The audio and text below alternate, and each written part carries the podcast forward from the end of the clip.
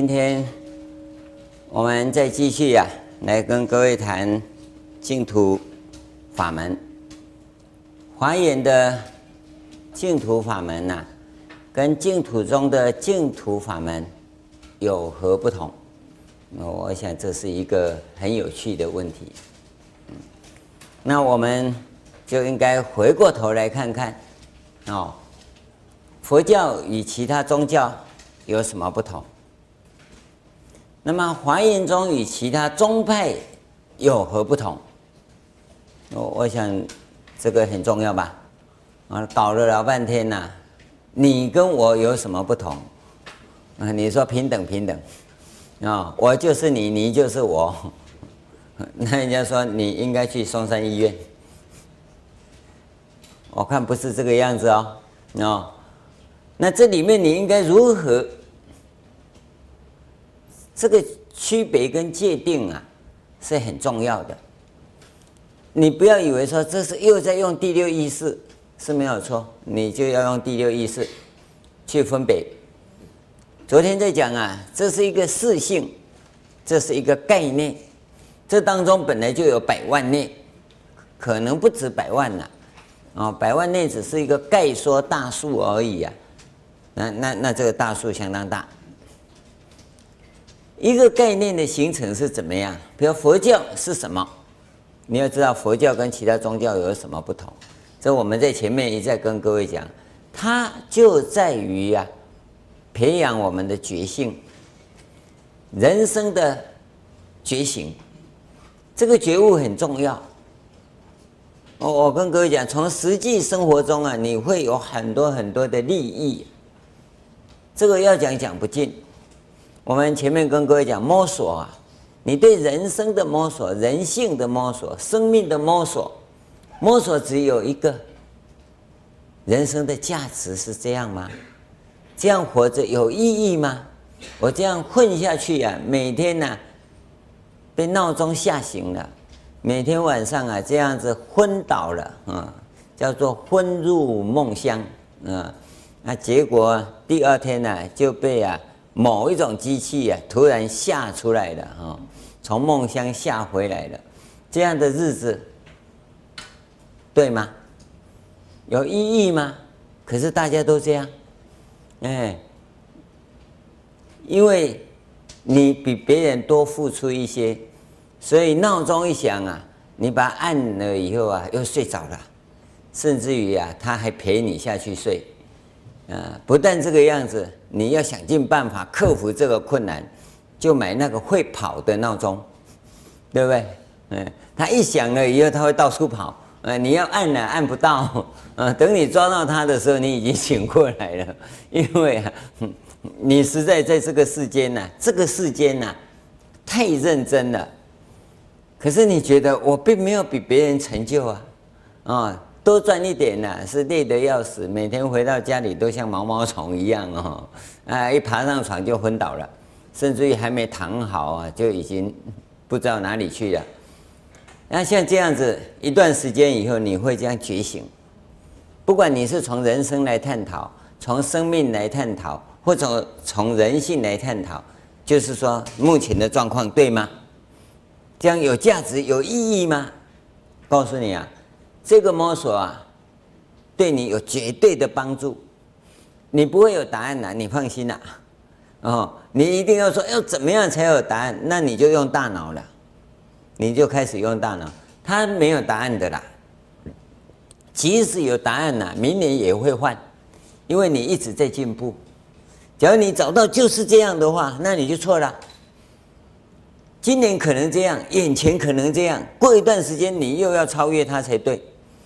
你要记得这样一个原则，你开始在做这样的摸索，摸索啊，你的全身呐、全身呐、这个“身”有两个字啊，身体的“身”跟生命的“生”会做全方位的调整，全方位的调整。你有很多啊，累积。沉淀的一些不当的观念、环境，乃至于呀潜伏性的疾病，通通会浮出来。这一浮出来啊，都叫做有惊无险。你会发现它，会对治它，而且呢，没有危险。真的，你不要以为说哈，那我才不敢。哎，我一发心要摸索，癌症就跑出来。嘿，你放心，你的癌症可以治疗，在这个时候。你只要等癌症发现以后啊，才要开始摸索啊，无法治疗，来不及了，来不及，因为已经到了终点站，都到了。你说等一下，我要问售票员，哦，我要到哪里去比较好？你已经到终点站了，你还要再问售票员干嘛？对不对？但是你在还没有上车之前，就是说那病症还没发作之前，你就开始啊，搜索。摸索就等于在售票口那边呢，就跟他讲清楚，哎，我应该到哪里去才对？啊，比如说我要到那个地方，啊，但哪里我不会讲，哦，那里呢有个港口，出产很多大理石，那个地方是哪里？大概就是快了，对不对？嗯，他会跟你讲哦，那里可能叫做什么？是不是有个证严法师那里呀？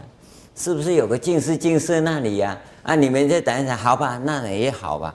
那你去就没有问题了。这当中啊，当你快到终点站的时候，发现了，发现了，你就跳出去就好了，你就不会在癌症列车里面，知道吗？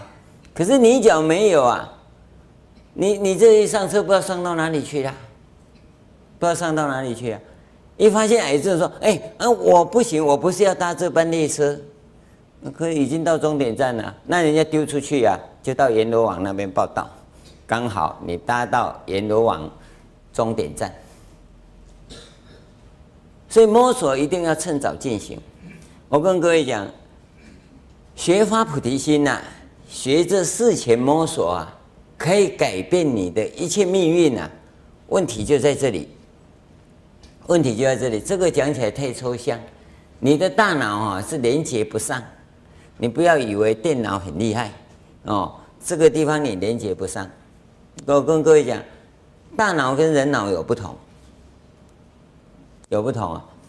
有一次啊，有一次啊，在饭店里，你知道饭店里头哦，那个厕所跟厨房是连在一起的啊。那你要拿水哈，就水壶要拿进厕所去装水啊。当然不是装马桶里面的水啊，装洗脸盆里面的水啊。那一个年轻人在里面，我就把那个水壶拿进去，然后他出来，我说水壶呢？你又没有说，我说你这个电脑，啊，我没说你就不会拿出来，是啊，你没说我怎么知道要拿出来？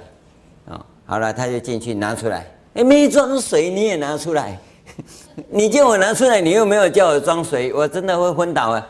这个电脑就真的电脑，你一个 key 一个动作啊，他说我不相信。你没用人脑的人就就会，我说你就等着看，啊，你就把它摆在那里，哎，另一个人进去了，另一个人进去了，啊，上厕所完毕以后啊，装水装满了拿出来，我说跟你讲，这个人脑哈，就是跟你电脑不一样，那耳机上就用人脑，那年轻的小伙子就用电脑，因为你没跟他讲，他就不会做，你讲一个，他要做一个，你知道吗？我们在运用的人脑啊，跟生命啊有点类似这种关系。电脑跟人脑之间的关系，电脑是一个命令一个动作，对不对？这一点你很清楚啊。但是你的人脑也是一样，你朝着一个目标锁定。它同样的情况，相对于生命来讲啊，人脑就等于电脑了。生命是全方位的，它会自动去调整的。所以，当你开始在做搜索，我们跟各位讲，实践学、啊，它的做法就是摸索；哲学、啊，它的标的就是知道。所以，你大脑会一直问为什么？为什么？为什么？因为你想要知道。但是，生命不是，生命它只是去摸索，摸索它会尝试很多的错误。知道吗？啊，从很多很多的错误当中，你就成就了，啊，奇怪啊，这当中从过程当中从来没有成就过，可是到最后他就成就了。有个年轻朋友在学校里老是倒数第二名，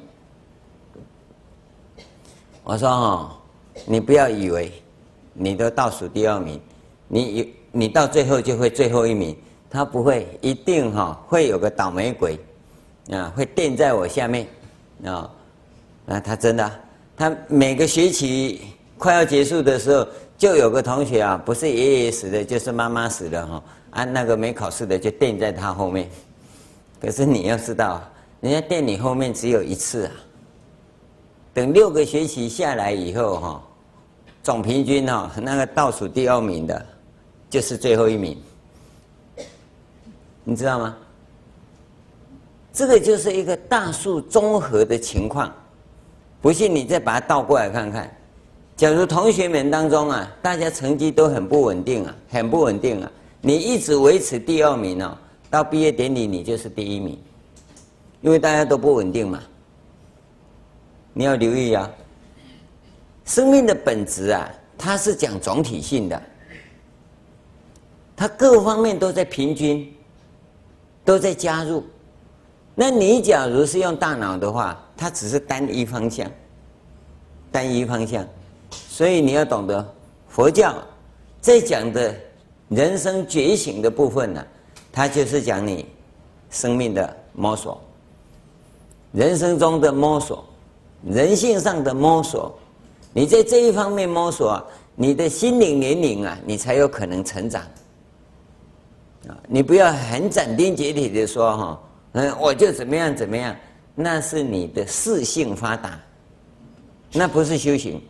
识性发达在公司里面很好，很好，在道场里面讲修行啊，不好。啊，你要留意一下，在修行的时候啊，不要用识性；工作的时候啊，要用识性。你假如想要在道场里头发挥你的专长。那是指在道场里面服务当义工的时候，把你的四性啊拿出来贡献。那么要修行的时候啊，那用法不同，就尽量不用四性。即使用四性啊，也是要用来协助根性的运作，也就是用生命的这个部分。这个就是佛教跟其他宗教的不同。那我们。也跟各位比较过啊，小圣跟外道的不同，大圣跟小圣的不同，这些我们就不再讲了。现在我们要跟各位讲，那就华严跟其他宗派有什么不同？那这个你要知道，它这个比较是很复杂的，可以从维系的一个一个来看。譬如说正果，那么华严的果位啊，跟其他的果位有何不同？哦，比如说涅槃，华严的涅槃跟其他的涅槃有何不同？你不要以为涅槃都一样啊，吃饭菜盘子都一样啊，呃，不一样啊，有的十块钱一个，有的十万块一个，哈，不一样。那在这个地方啊，华严涅槃所讲的，跟你所讲的也是有什么不同？哎，所以我们从出离道到菩提道。到菩萨道，到普贤道，跟各位分有四个阶段。那各位在这边你就要看清楚啊，为什么要这样划分？从总的来讲啊，总的来讲，通常我们都讲华严的特色啊，华严就是生命的花园，啊，这是我们总的一个基本定义。那么这个生命的花园呢，跟其他的不同就在于。其他只是一朵花开花，这个生命的花朵开花而已。那华严本身呢，它的重点在于所有的生命都要开花，你要留意到这一点啊，所有的生命都要开花。那我们也跟各位重新定义了，所以小乘呢，就是一朵花，这个花生命呢能够开花，这个我们从理论上来讲叫正的空性。证得空性，证阿罗汉的，证得空性。那么你到底用什么方法去开花？那你可以不懂。我告诉你，你可以不懂。也可以不会讲，你只要开花就好。你去问花说：“哎，你是怎么开花开那么漂亮啊？”他说：“我晕倒给你看。”然后 他不会跟你讲啊，但他就是会开花。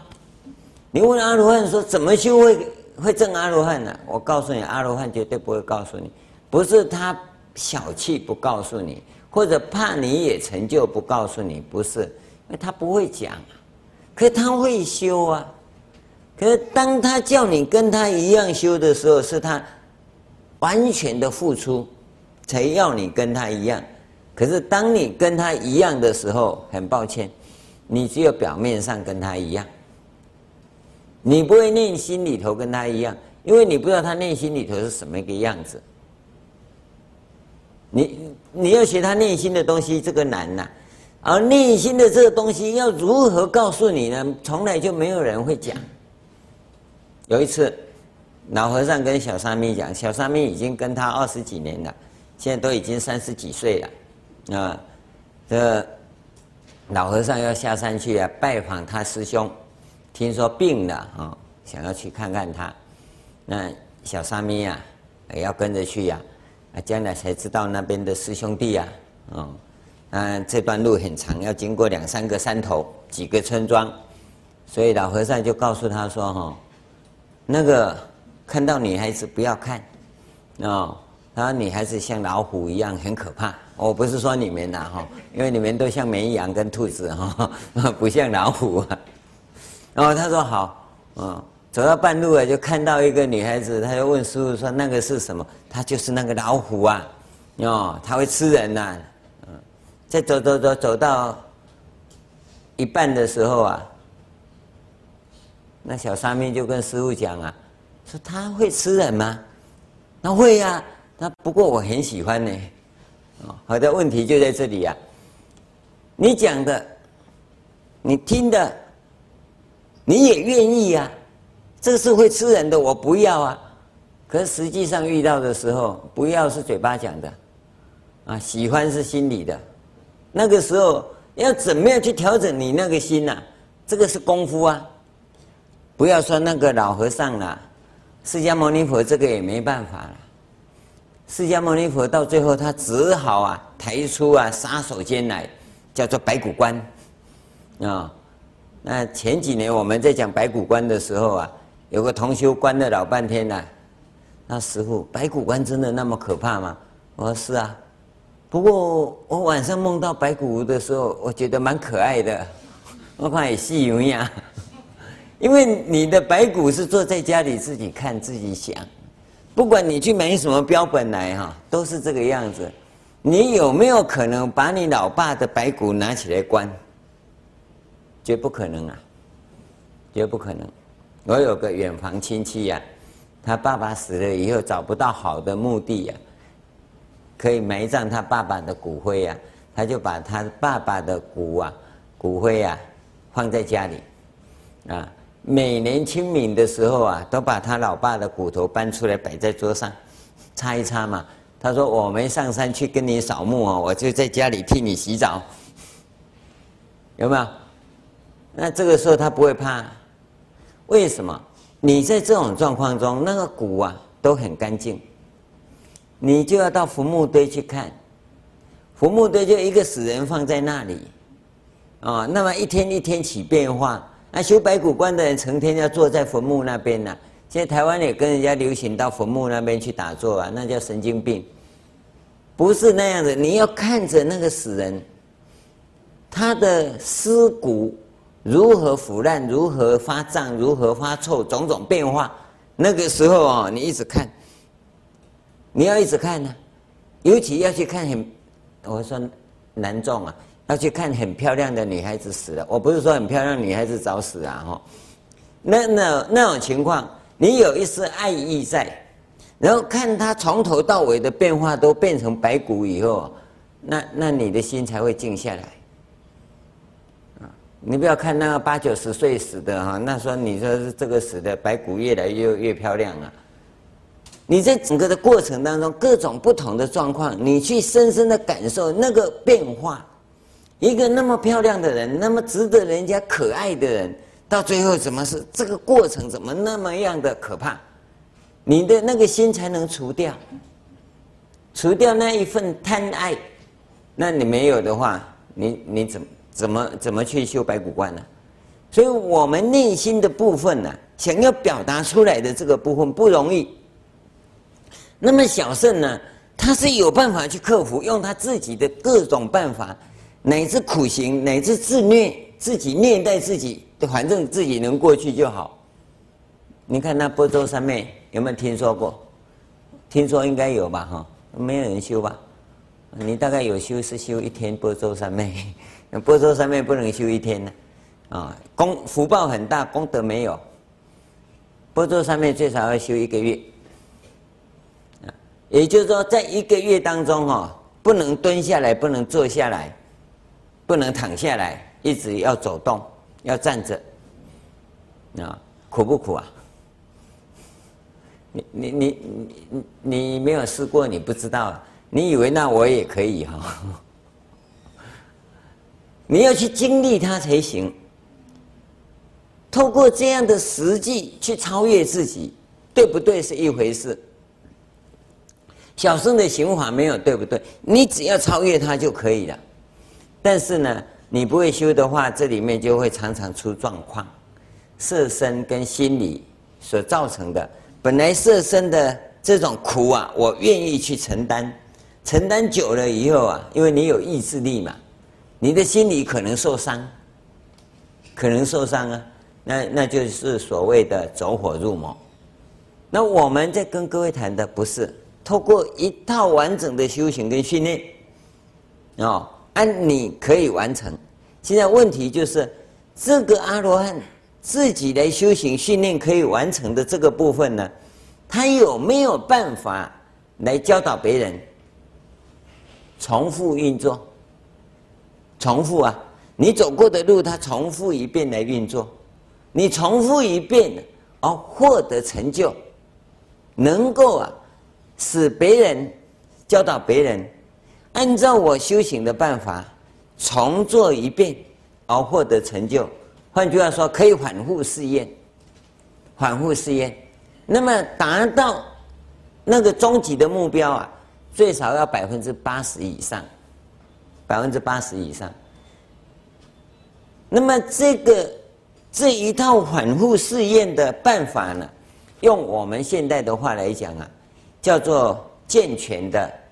教学体系要教学啊，哦，教的不是知识的学问，教的是实践以后你会得到，你能够获得成就的这个部分，我们叫做实践学，要你反复试验嘛，试验就是实践了，你要去做反复试验的动作，这个就是大圣。就是大圣，小圣是自己怎么去弄都可以啊，只要我超越到达目标就好了。不管是爬的啦、跳的啦、游的啦，只要到目的就好了。可是大圣不行啊，大圣不但我要过去，我要会教，教让把我教的这一套啊，让大家跟着去做一遍，就能到达目标。那么十个啊，最少有要有个七八个上去嘛。你不要十个训练到最后一个也没有，那个不算。我们要求啊，要到七八个以上，有一半呢、啊，教学制度啊还可以呀、假如只有一两个啊，这教学制度很不好，一个成就也没有啊，那教学制度失败，大概就变成世间的知识。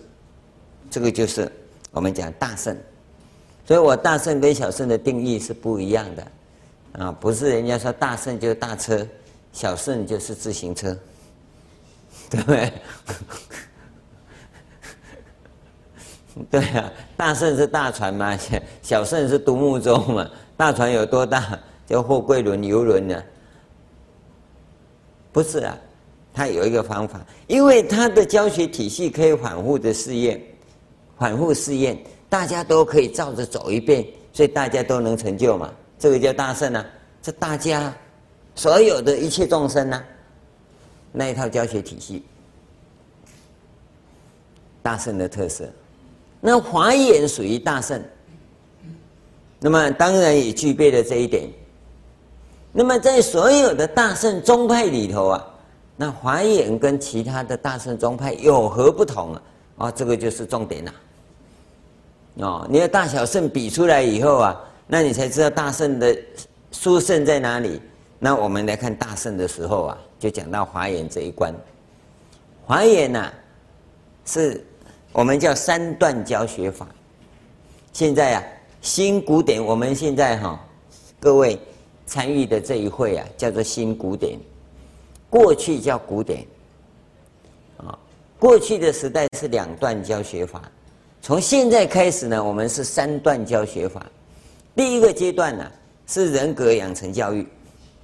因为这个时代啊，竞争啊太激烈，那么很多人性啊都遭受扭曲、压抑，那么心理呢产生不健康现象。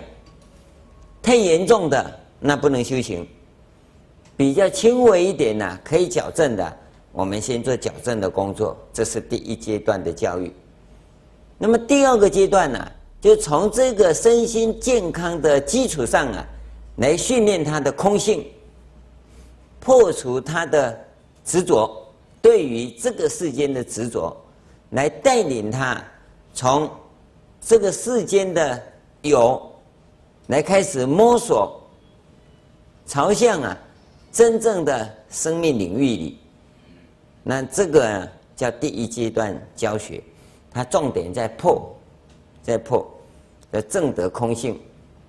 那么第三阶段就最后这个阶段了，证得空性要做什么？成佛成阿罗汉要做什么？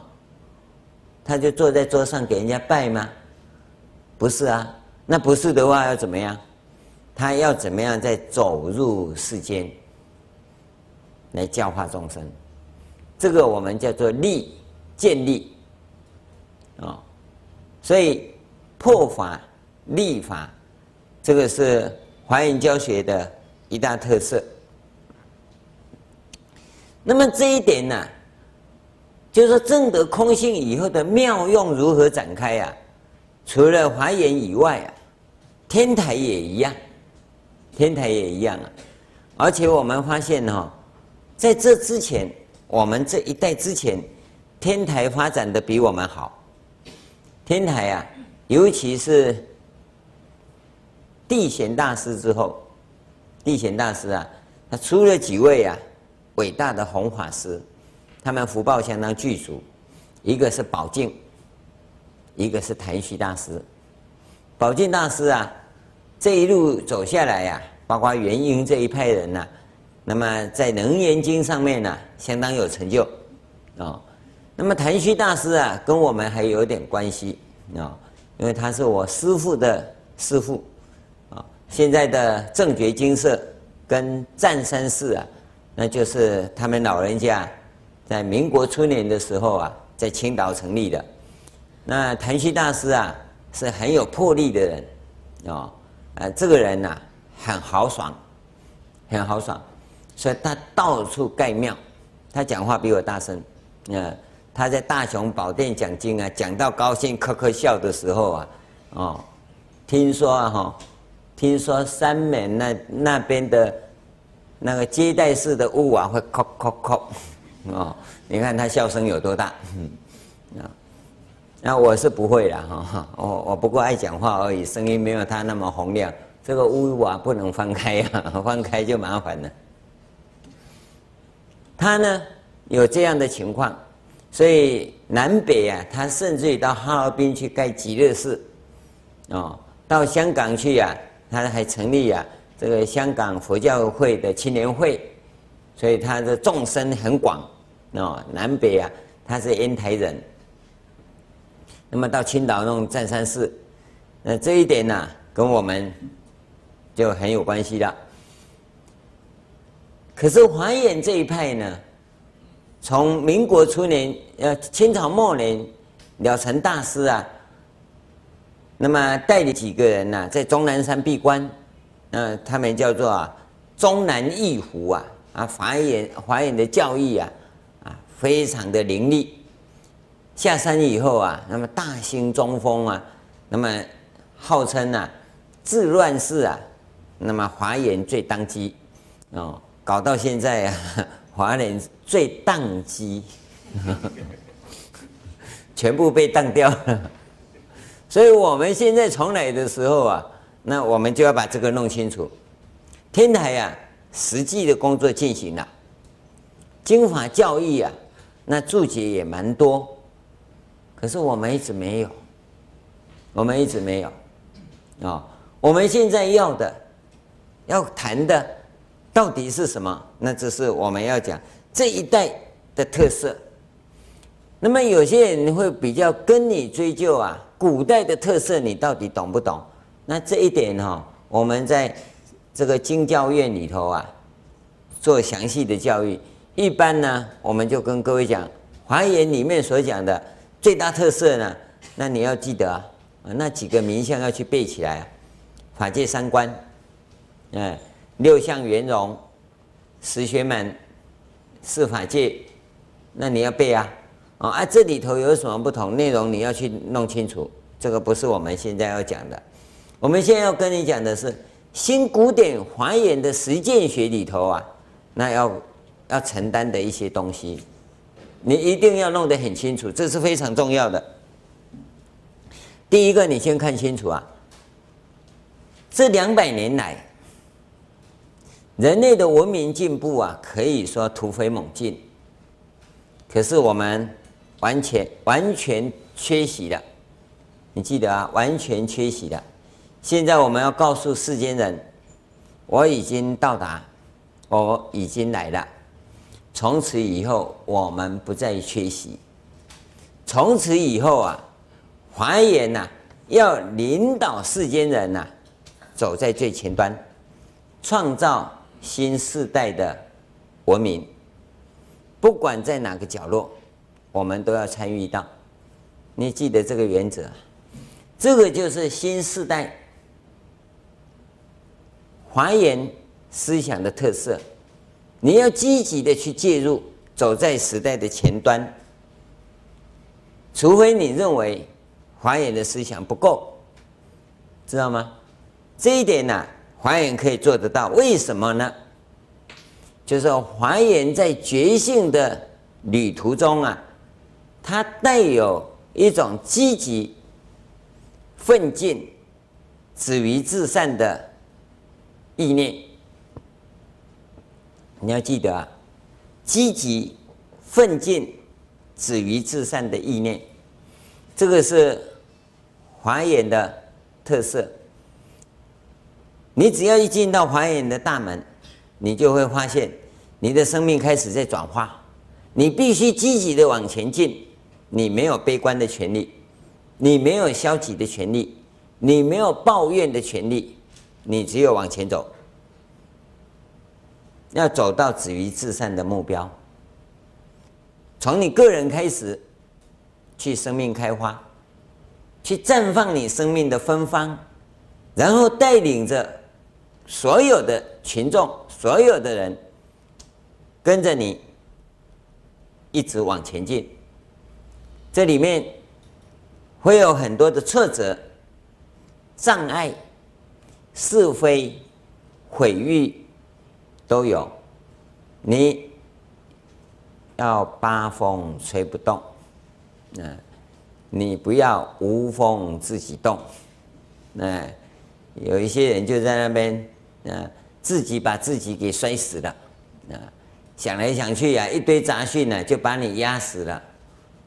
华严人不可以如此，啊，你要积极的往前进，有很多事会发生。你要知道，我们一个原则：无尽的超越，生命的成长。成长啊为第一，成长啊很痛苦，成长啊要付出很高的成本跟代价。但是，一切啊为生命的成长，不是为经济的成长哈，不一样，是生命的成长。你要去感受这个部分呐、啊。那这里面呢、他所给我们要我们去进行的。那你要留意到，这里面相当广泛，我们不详细的跟各位讲了。但是有一个地方要先跟各位谈的是，华严既然有这样的特色，那华严的净土，那跟净土中的净土有没有差别？那现在问题在这里啊。华严的总体跟大圣的差别在这里。那么华严本身的净土跟净土中的净土有什么不同？那前面我们也跟各位谈过，净土中。假如认为，在这个世界之外，另外有一个世界叫做净土啊，那就是外道思想。那么净土中，它所要进行的，就是心性的改造，让它到达完美，那么净土就自然兑现。这个时候你会发现，净土所讲的是器世间，器世间。心性的改造是自正觉世间，华严的净土在讲的是器世间、眷属世间跟自正觉世间，所有的下手处啊，都从自正觉世间下手。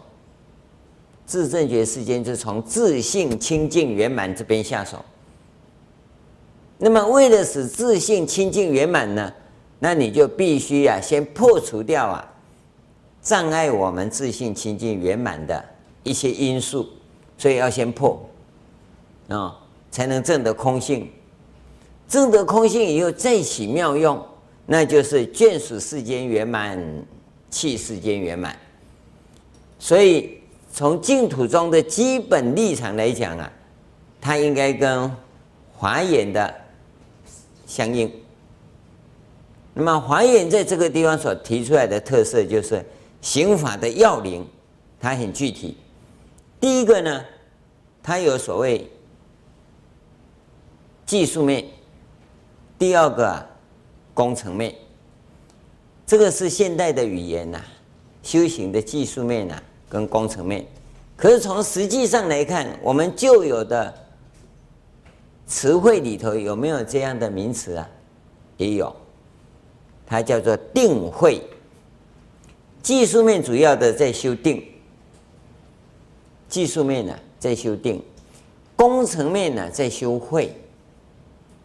可是，一讲定的时候啊，大家都不知道怎么定，那个定啊变成钉钉子的钉啊，所以你看看都都修错了，都修错了，不是要你像钉子一样钉在那里一动不动的钉，那这个钉到底是什么钉？那这个就是我们讲的，我不讲定了，我叫技术面。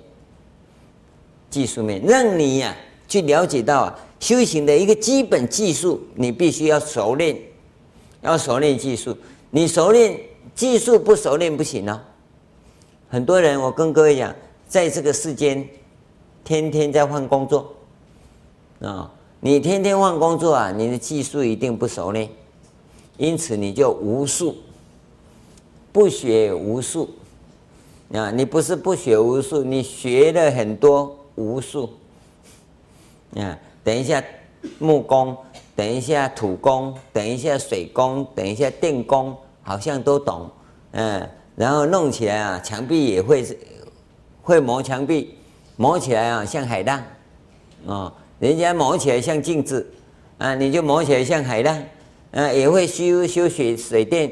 啊，水水管破了你会修啊？破了把它换过来修了以后会漏水啊，只是不流的那么厉害而已。那你这个就麻烦了啊！说你不会嘛，样样会；说你会嘛，样样都不通。是这个就是啊，学而不精啊。那你能不能学得很精？他就只会一个，哎，泥水匠。泥水匠是泥泥水匠啊！你看他手一摸啊，墙壁就平了，像镜子一样。啊你呀、你手一摸啊就流血，为什么？因为你不会做。为什么呢？这个就是技术。所以我们在修学，为什么叫你学一门？一门深入，就是那个术啊，要养成。你要有术，有术以后啊，才来讲你的。工程面，就你要有德，术跟德啊，你能合起来，你你的人性发挥出来以后，这个叫做道。术啊，成就以后成就道，道以后还要继续实践，继续实践以后，你就会有一个威势出来。势啊，南势角那个势啊，啊，那个局势啊就架起来了。所以，当一个行者啊，技术面一定要成熟，熟熟到道成就，道成就道还要继续熟。道到熟了以后，你的势就出来了。所以佛教界里面有一位有一位菩萨，叫做大势至菩萨，有没有？你的道成熟以后，你就有那个势啊，架势就有了。那你那个道不成就，你的势没有，势没有哈，你就会发现到很多行者啊，都是假行者，不是真修行。他不是真修行的话，他就会趋炎附势，趋炎附势啊，哦，会跟着那个外面的那些所谓的官呢、或者是富翁啊，或者企业主啊，来攀附关系。这就是行者本身没有事，行者本身有事的时候，他们会过来找你；你没有事的时候啊，你只好去找他们。那么这一来一往差很多了，差很多了。古代的禅师啊，那个宰相来找他，讲完了回去啊，师傅就坐在禅床上面动也不动。宰相啊，讲完了回去啊，啊，那巡抚来了，那我们现在讲省长来了，啊，我们的话来讲，就行政院长来找他讲一讲，行政院长拜三拜就回去了，啊，这部长啊。省长啊，来找啊，讲完了，他就送到啊方丈寮门口，呃，你知道吗？啊，我们这些巡逻警察局局长啊、县长啊来的话，他会送到山门口去。那弟子就说：“师父，你怎么官越小送越远啊？啊，官越大你都不送啊？”他说：“官大有德，你不要不要跟他攀关系。”因为他知道这个分寸，因为他本身有德有道嘛，啊，官越小越没道，那你就哈要要越跟着他，那你攀小官关系啊，就是阎王好说话，小鬼难缠呐，哦，啊这些小鬼来哈，那你要顺着他，这个就是智慧呀，就是智慧啊，你得恨要成就到这里呀，啊。要得成就到这里，你你不是啊？看到大官来嚯，你就昏倒了，用爬的啊！看到小官来，你就哼，人家总统也来我们这里的，那你就死定了。你看总统来找你，那你哪一天叫总统来压我好了？那小鬼啊就会跟你找麻烦，所以要懂得啊，为人处事啊还真不简单。但是呢，这些世间法，那你要懂得运用。所以那威势怎么起来呀、你要懂得。好，现在我们要跟各位讲的净净土当中的修行的技术面呢、我们可以具体的呈现跟指导。这个叫定的修行法。再来就是慧的修行法，就工程面。这两者成就啊，那么让他达到那个威势出来的时候，你的自证觉世间才叫成就。然后再把这个部分回向出来，他用一个一套可以反复试验的教学模式，很简单的教学模式啊，带领群众这样子去做，然后每个人都能够成就，都能够拥有三世间圆满的，这个叫做啊华严的净土，净土法门，你要注意到器世间。眷属世间、自证觉世间，都要成就，都要圆满。而在下手处啊，我们都从自证觉世间下去，到最后啊，成就的是器世间，因为器世间能够到达完美。这个完美是从心性上展现出来的完美，而不是啊用外在的力量来完美的。所以这个才叫气世间，才叫做净土。你要懂得啊，他们这当中的这样差别。假如这一种差异性我们没有办法掌握到的话，那人家问你有什么差别啊？你你一定没有办法讲清楚，会讲得哈非常凌乱。一凌乱呢，就表示你对这个法门不能掌握，不能掌握。在这里呀、我们给各位啊非常清楚的、非常明白的交代。第二个要跟各位谈的，是华严在这一方面谈修行啊，它绝对是非常积极的。所以我们呢、把这种修行步骤啊，叫做积极的实践学。积极的实践学啊，什么叫积极呢？积极当中没有几个状况。第一个，没有那一种叫做蒙羞哎，哦，蒙起呀。蒙起的，哎，女孩子生太多啊，哈，啊，生了，既然就生了，哈，也不能把它丢掉，啊，只好蒙起呀，哦，我不知道有没有叫蒙起呀，哈，蒙忧啊，小时候叫蒙忧啊，蒙海呀，啊，为什么呢？那无奈，你修行变成无奈呀，那就不行了，那就不叫真的修行，所以真正的修行一定是积极，要负责。啊要积极负责啊！假如是基于一种因缘要接引的话，那可以，可以啊！我曾经跟个一个新来的同学，他不知道发生什么事啊，来了我就说哦，你有困难，好好好好。那他说问我说，那师父我应该要怎么样来修行？哦，听到修行好像真的，其实他讲的根本就不是修行。嘴巴讲说他要怎么修行，其实不是修行。依照我们修行的情况说，你回去呀、要解决困难嘛，人生中的困难，那你回去呀、那个药师经每天念一遍，药师咒啊啊长咒啊念个一千遍，哦，还还要多念药师佛啊，他他就把这经本看一遍，药师咒看一遍，只念药师佛可以吗？我说可以，要念多少？一万遍。哦，那么多。我说那不然怎么办？念念三遍可不可以？啊好，我说差一点我要换我弄哦一声啊。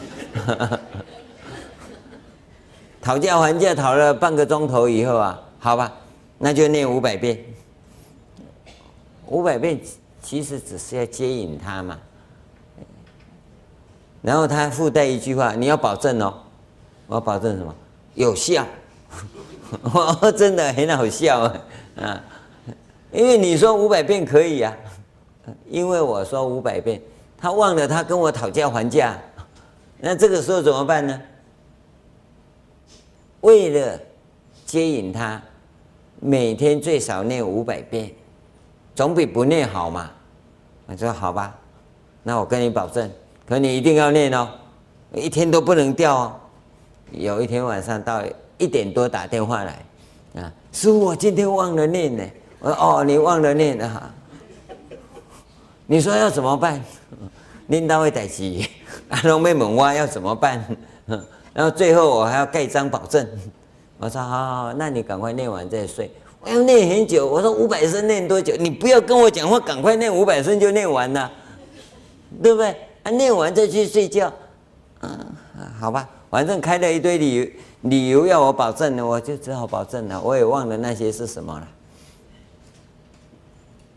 接引众生呢，可以这样方便，可是你真的要修行啊，不能这样，你要很积极，向自己负责。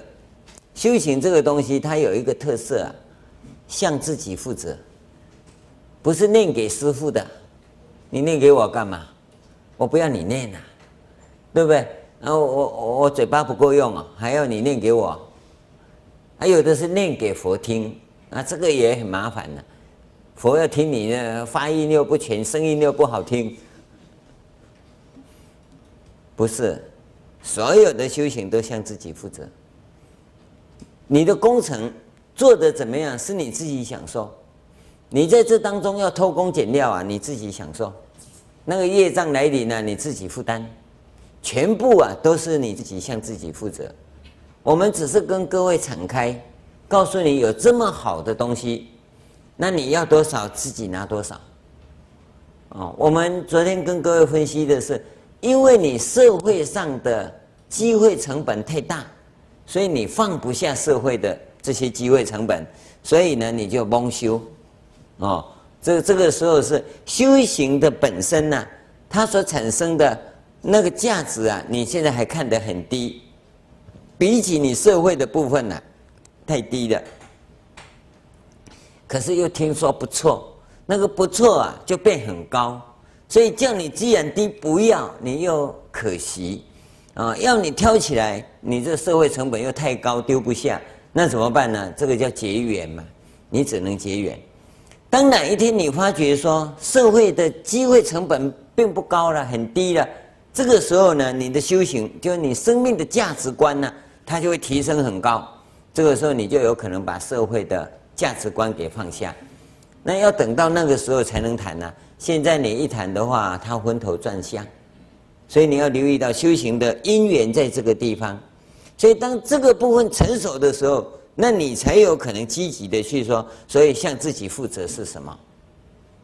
像我们跟各位讲说摸索，你自己在人生的旅途当中啊，假如你还没有觉醒，还不想做自我肯定的时候，你大概啊，大概啊。都还维持在旧有的生活范围里头，你不会想啊，要走出自己的一片天来。可是，当你要决定要试着尝试着去走出自己一片天的时候，你就遇到挫折，遇到挫折。我跟各位举个例子哈，有个同学啊，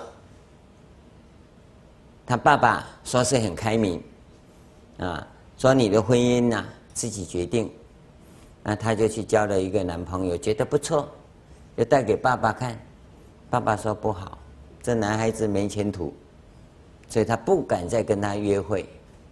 然后呢，又又又交了一个，结果是妈妈反对，哦，说这个女婿我看不惯，哦，啊，两次以后他就不敢再交朋友了。第三次呢，爸爸跟他介绍一个，他看不对口。第四次，妈妈跟他介绍一个，他也不喜欢。从此以后啊，他就没有再谈下去了，没有再谈下去了。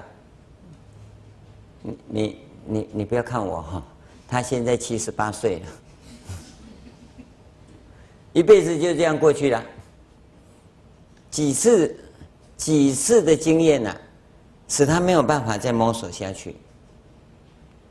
大部分的人呐、都在迎合别人的口味。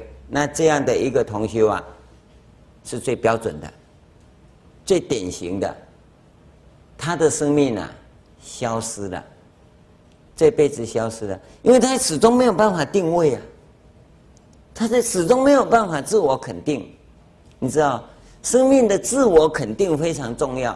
你没有办法自我肯定的时候，你这辈子一定是白过了。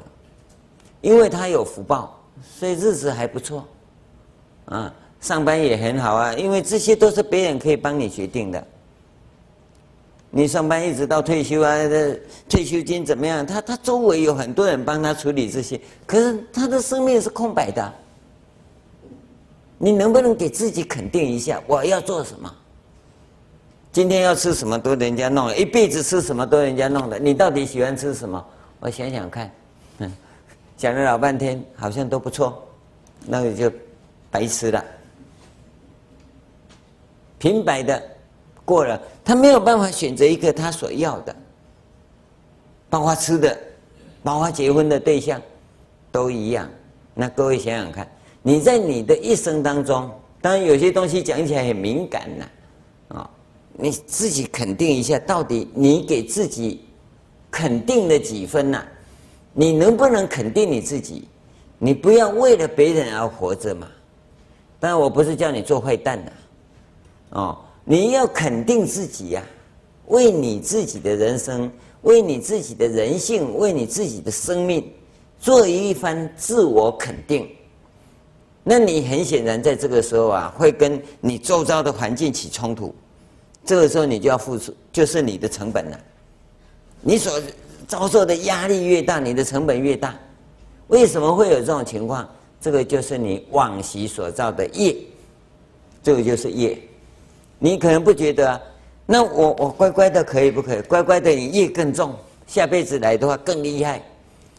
因为你在修福报的时候，修的这么好的福报哈，没有让你去尝试，没有让你去经验失败跟挫折，你永远不能肯定你自己。跟各位讲，你你你要好好去尝试，要去思考这个部分。我的用词可能不是很恰当，用语啊，哈，可能不是很恰当。但是你应该好好的去经验这些，去体会这些，啊，啊，你回家成为一个叛逆的孩子，不要推到我头上来。哦，跟各位讲，要想肯定自我啊，生命成长啊。它本身是很痛苦的，是要付出很大的成本跟代价的。你要去承受它，这辈子你不承受，下辈子一定会承受更严重的。所以我常跟各位鼓励，你要叛逆趁早，最好七八岁就开始叛逆，不要到七八十才要叛逆啊！你越早叛逆啊，你的自我啊会越强。不过太早叛逆的话，自我过强啊，可能人际关系会处理不当，因为他太早成熟，太早成熟哈，那就很难跟别人有一个圆融的互动跟沟通。所以，假如是早期成熟的人呐，那你要去训练的是跟人家的相互包容，这个很重要。早期成熟很多啊，哪些呢？那个。大男人主义的男人就是这样，你不要以为他是早期成熟，他是早期偏一边成熟，他不是，他那个大概就是三色饭的那一那一锅，哦，三色饭知道吗？下面烧焦了，黑色的，中间白的，上面没熟，啊、那个叫偏一边的成熟，要真的成熟是很很很完整的，太早成熟的哈、哦，他长不大。长不大，哦，在二十岁左右才开始叛逆的人呢，二十岁左右开始叛逆的的人是最成熟的状态，最成熟的状态。我不知道各位啊，哈，你不要给我讲成绩单了，我懒得懂那么多。哈，十三四岁、十四五岁是正常的，因为他在这个时候开始想要叛逆，假如家教很完整的话，他他可以成熟的很好，他可以拥有自我。然后又能够跟大众互动，这是最完美的。十五六岁的时候是最好讲，七八岁的时候他不会讲，他不会讲，表达不出来。为什么说二十岁最好？二十岁最好沟通，对不对？啊，十三四岁你会发现都怀怀呀，哈，怀怀呀。国语怎么讲？啊，国语怎么讲？怀怀呀，怀怀呀，怎么讲？啊？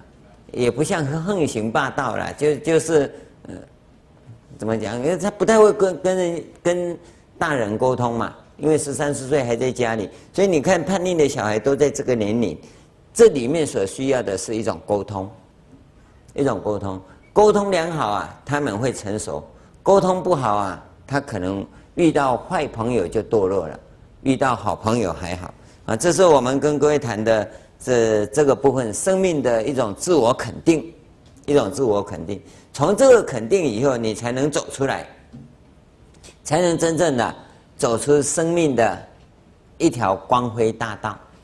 要不然很难啊！这个是我们先跟各位谈的这个前行部分。再来呢，我们要跟各位谈的就是技术面跟工程面的念佛方式了。在这之前呢、这个积极的实践学这个部分呢、希望各位啊能够具足这个条件，那修行你就很快成就。我跟你讲，真正具足前面资粮道的资粮啊，那你要来修行的话，修行其实很快就会成就。那我们来看看休休息一下，再来看看怎么样的来完成啊这个任务。